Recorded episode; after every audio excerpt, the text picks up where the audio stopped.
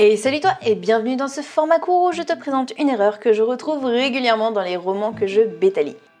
Est-ce que tu as déjà eu affaire au un perso égale un caractère? Ça va un peu rejoindre un point dont je te parlais plus tôt dans le mois, euh, mais souvent dans les primo-romans, donc ce qui veut dire les premiers romans d'un auteur.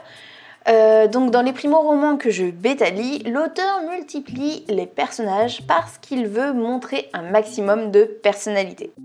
En gros, tu peux avoir la fille superficielle, les mots d'arc, l'intello geek, la sociable suicidaire, etc., etc. Et chaque personnage en fait est défini uniquement par une caractéristique. La bimbo est une bimbo. Point barre.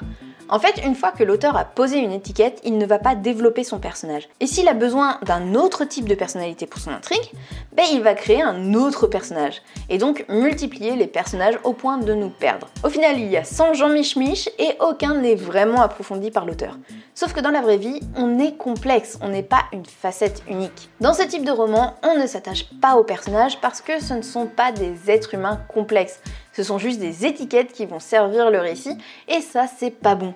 Et puis accessoirement, ça peut gonfler le lecteur parce que souvent ça crée aussi des persos ultra clichés, vus et revus.